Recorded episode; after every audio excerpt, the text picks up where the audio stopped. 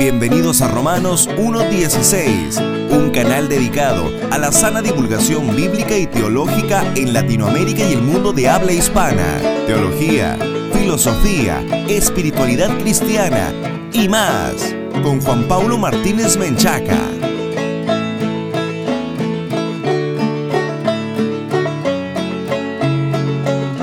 Bienvenidos patrocinadores y amigos a un nuevo programa de Romanos 1.16, el programa consentido de todos los latinoamericanos que aman la infalible, suficiente e inerrante palabra de Dios. Un enorme saludo a toda nuestra amable audiencia que nos escucha a través de Radio Faro de Gracia, de Radio Jalel, de Radio Elite 99.7 FM y por supuesto a nuestra extraordinaria audiencia desde Colombia para todo el mundo en emisora Cielos Abiertos. Si esta es la primera vez que escuchas Romanos 1.16, te queremos invitar a nuestro sitio web oficial www.jpaulomartinez.com. Repito, www.jpaulomartinez.com para que accedas a los muchos recursos que tenemos preparados para ti, sobre todo a una descarga gratuita. Solamente tienes que teclear www.jpaulomartinez.com diagonal regalo y poner la contraseña celebrando la reforma. Vas a acceder a uno de nuestros libros en formato PDF, Radiografía del Progresismo Cristiano, que te ayudará a estar mejor equipado para enfrentar los desafíos que presenta la posmodernidad. No olvides que también puedes apoyar este programa como patrocinador en www.patreon.com diagonal J. Paulo Martínez. Repito, www.patreon.com diagonal J. Paulo Martínez. Vas a acceder a recursos exclusivos, pero sobre todo a la posibilidad de estar con nosotros hombro con hombro en esta tarea de divulgación bíblica y teológica para la gloria de Dios. En 1563 se publicó en idioma alemán y por iniciativa de Federico III, entonces príncipe elector del Palatinado, el denominado Catecismo de Heidelberg. Cuando nosotros escuchamos la palabra catecismo, dentro del evangelicalismo contemporáneo, se nos ocurre que estamos hablando de la Iglesia Católica Romana, el catecismo que me enseñaban, en la iglesia de Roma. La realidad es que catecismo simplemente implica la enseñanza de la fe articulada y sistematizada, en este caso en sencillas preguntas con respuestas apropiadas y contundentes. El catecismo de Heidelberg comenzó desde su publicación en 1563 a ser usado en miles de congregaciones reformadas en el mundo, paulatinamente expandiéndose por Europa hasta llegar a las Américas. Hay que reconocer que esta, la nuestra, es una época a la que el pasado no le gusta. Nosotros queremos romper con el pasado. Lo de hoy es ser progresista o, entre comillas, mirar al futuro. Se supone que para superar dogmas estigmatizantes del ayer las iglesias, o mejor dicho, los maestros dentro de nuestras iglesias, no están interesados en vincularse a los esfuerzos de cristianos antiguos que elaboraron sendos trabajos bíblicos y teológicos para instruir adecuadamente al pueblo de Dios. Pero el fascinante catecismo de Heidelberg no es de ningún modo anacrónico. No puede ser anacrónico por una sencilla razón refleja verdades fundamentales que son inmutables, es decir, que no cambian. La teología bíblica, amigos, no progresa, sino que se aclara y se expande. Yo expliqué sobre este asunto en mi libro El grito de la serpiente, que actualmente está en la tercera edición revisada y a punto ya de salir al mercado. Pero los principios son los mismos ayer, hoy y siempre. Por eso apartarse de ellos lleva inevitablemente a la apostasía, no al progreso, ni a la actualización. El catecismo de Heidelberg lo redactaron dos académicos de la Universidad de Heidelberg, Zacarías Ursino, que nació en 1534 en Breslau, y Gasparo Leviano, que nació en 1536 cerca de Treveris.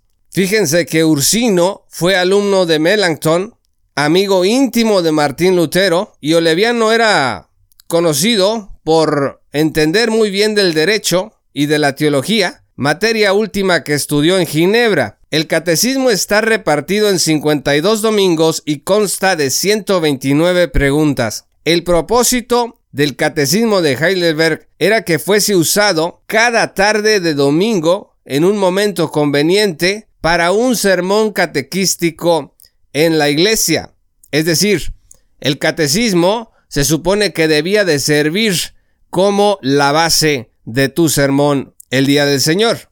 Según Hay Williamson, el principal redactor del catecismo fue Zacarías Ursino. Una de las preguntas más importantes que se hacen los cristianos en tiempos de incertidumbre como estos, en tiempos de pandemia, en tiempos de turbulencia política, es ¿cómo identifico la fe cristiana auténtica? ¿Cómo puedo saber que estoy en el camino correcto? Hoy hay muchísima información en las redes sociales. Hay avalanchas de predicadores y ministerios que suben sus contenidos calificándolos siempre como la verdadera exposición de la fe. Pero las contradicciones se multiplican. Para unos, la verdadera fe se manifiesta con dones milagrosos y manifestaciones sobrenaturales como las lenguas desconocidas, o mejor dicho, ciertos balbuceos irreconocibles, otros dicen que la verdadera fe está en el obispo de Roma, otros que está en el líder fundador de su comunidad, otros inclusive dicen que la verdadera fe está en votar por ciertos candidatos políticos, etcétera, etcétera. Fíjense que la pregunta 21 del Catecismo de Heidelberg enfrenta esta pregunta crucial. ¿Qué es la verdadera fe? Y la respuesta que da el Catecismo de Heidelberg a esta pregunta de ¿qué es la verdadera fe? es la siguiente, cito, no es solo un seguro conocimiento por el cual tengo por cierto todo lo que el Señor nos ha revelado en su palabra, sino también una verdadera confianza que el Espíritu Santo infunde en mi corazón por el Evangelio, dándome la seguridad de que no solo a otros, sino también a mí mismo, Dios otorga la remisión de pecados, la justicia y la vida eterna, y eso de pura gracia y solamente por los méritos de Jesucristo.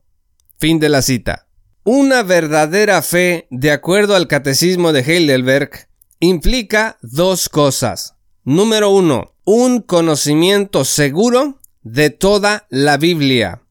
Y número dos, una verdadera confianza en la seguridad de la salvación. Abran sus Biblias, estimados amigos, en Santiago capítulo 2 versículo 19. Santiago capítulo 2 versículo 19 dice, Tú crees que Dios es uno, bien haces.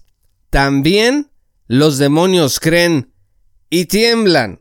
El punto de Santiago aquí es que nosotros no debemos de descansar en una fe que no tiene profundidad ni raíz y que no nos lleva a actuar de acuerdo con la santidad de Dios en obediencia a su palabra. Ahora, aquí hay que comprender que en la época en que se escribió el Catecismo de Heidelberg y para la audiencia a quien iba dirigida, el exigir un conocimiento claro de la Biblia era absolutamente natural en la Iglesia.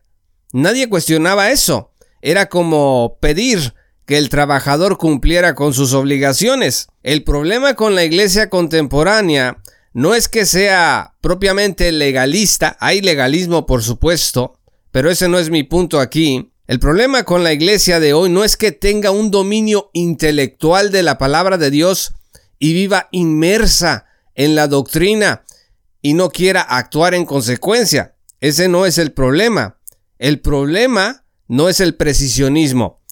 El problema de la iglesia contemporánea es la ignorancia gigantesca de la Biblia. Muchos cristianos no conocen su Biblia. La tienen en sus casas, pero no la leen o la leen muy mal. Entonces, podemos llegar a creer como los demonios, así como dice Santiago, sin verdadero conocimiento de la fe evangélica, es decir, sin una verdadera fe. Fíjense lo que dice Hay Williamson en su Heidelberg Catechism, a Guide, cito, Lo que yo necesito para tener verdadera fe es información confiable acerca de la realidad. Y esto es exactamente lo que Dios me da en su santa palabra. En su palabra, la Biblia, yo aprendo sobre la creación, la caída del hombre y todo el plan de salvación. Es cuando esta información es apropiadamente recibida por mí, cuando yo comienzo a tener verdadera fe.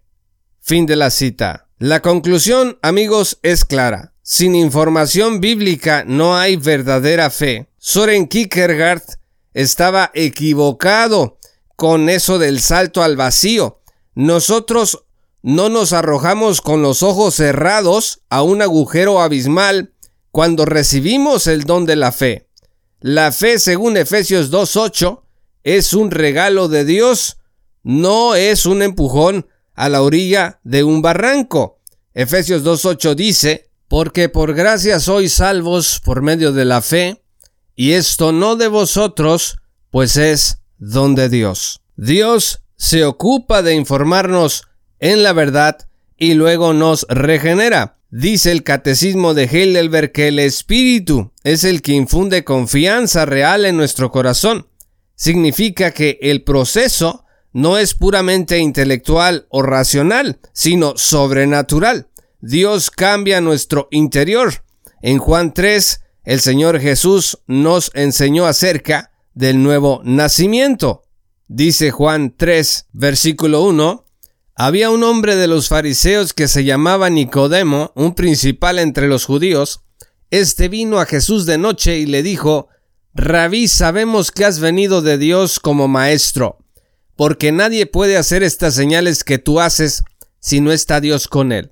Respondió Jesús y le dijo, De cierto, de cierto te digo que el que no naciere de nuevo no puede ver el reino de Dios. Este nuevo nacimiento es un nacimiento sobrenatural. Nosotros no nos damos a nosotros mismos ese nacer. Por eso Nicodemo le preguntó allí, ¿cómo puede un hombre nacer siendo viejo? ¿Puede acaso entrar por segunda vez en el vientre de su madre y nacer? Y Jesús en el versículo 5 le responde, De cierto, de cierto te digo, que el que no naciere de agua y del Espíritu no puede entrar en el reino de Dios. Lo que es nacido de la carne, carne es, y lo que es nacido del espíritu, espíritu es. No te maravilles de que te dije, os es necesario nacer de nuevo. El viento sopla de donde quiere y oye su sonido, mas ni sabes de dónde viene ni a dónde va. Así es todo aquel que es nacido del Espíritu. De acuerdo con Jesús, estas son cosas celestiales. De manera, amigos, que no solo estoy seguro de mi salvación porque Dios lo dice en la Biblia, porque allí lo leí, porque lo estudié con los varones de mi iglesia o con las hermanas de mi iglesia, sino que estoy seguro porque Dios ha plantado la semilla de dicha seguridad en mi ser. Fíjense lo que dice Gálatas 5, versículo 22, mas el fruto del Espíritu es amor, gozo, paz, paciencia, benignidad, bondad, fe. Vean ustedes que este fruto del Espíritu es el que nos da la seguridad de la salvación, nos da la paz, nos da el gozo y nos da todo esto que viene con el regalo de la fe, de la fe verdadera. El Espíritu nos asegura que somos perdonados, que somos justificados y que recibimos la vida eterna. Romanos 1.17 dice, porque en el Evangelio la justicia de Dios se revela por fe y para fe, como está escrito, mas el justo por la fe vivirá. Por fe y para fe, algunas versiones dicen, de principio a fin. Y Romanos 5 versículo 1 dice, justificados pues por la fe tenemos paz para con Dios por medio de nuestro Señor Jesucristo. En este sentido, Gálatas 2, versículo 16 dice, sabiendo que el hombre no es justificado por las obras de la ley, sino por la fe de Jesucristo, nosotros también hemos creído en Jesucristo para ser, escuchen esto, justificados por la fe de Cristo y no por las obras de la ley, por cuanto por las obras de la ley nadie será justificado. La verdadera fe es entonces un producto sobrenatural de la acción soberana de Dios en la vida de usted y en la mía. ¿En qué está basada esta salvación? Solo en los méritos de Jesucristo. Vean ustedes en Lucas 1, versículos 77 al 79, en las palabras proféticas de Zacarías, se lee lo siguiente, Jesús vendría, dice la escritura, para dar conocimiento de salvación a su pueblo, para perdón de sus pecados, por la entrañable misericordia de nuestro Dios, con que nos visitó desde lo alto, la aurora, para dar luz a los que habitan en tinieblas y en sombra de muerte, para encaminar nuestros pies por camino de paz. Todo esto tiene su fuente en la misericordia de Dios. Nosotros no nos damos perdón de pecados a nosotros mismos, tampoco podemos obligar a Dios a que nos visite de lo alto ni arrojar luz sobre nosotros mismos. Como dice el catecismo, todo esto es de pura gracia solo en Cristo. Sola gratia solos Cristos. ¿Tienes duda, estimado escucha, acerca de tu fe? Quizás sea momento de hacer un compromiso con Dios y comenzar a estudiar su palabra con mayor diligencia, orando para que nos ilumine, para que podamos nosotros reconocer el pecado que probablemente nos está estorbando en camino a dicha seguridad, para que podamos vencer el miedo y descansemos en su eterno amor. Romanos 1.16, este programa está aquí para auxiliarte en esta tarea. Allí está sobre todo, amigos, tu iglesia local. No te rindas. La verdadera fe es un don que Dios quiere darte desde antes de la fundación del mundo.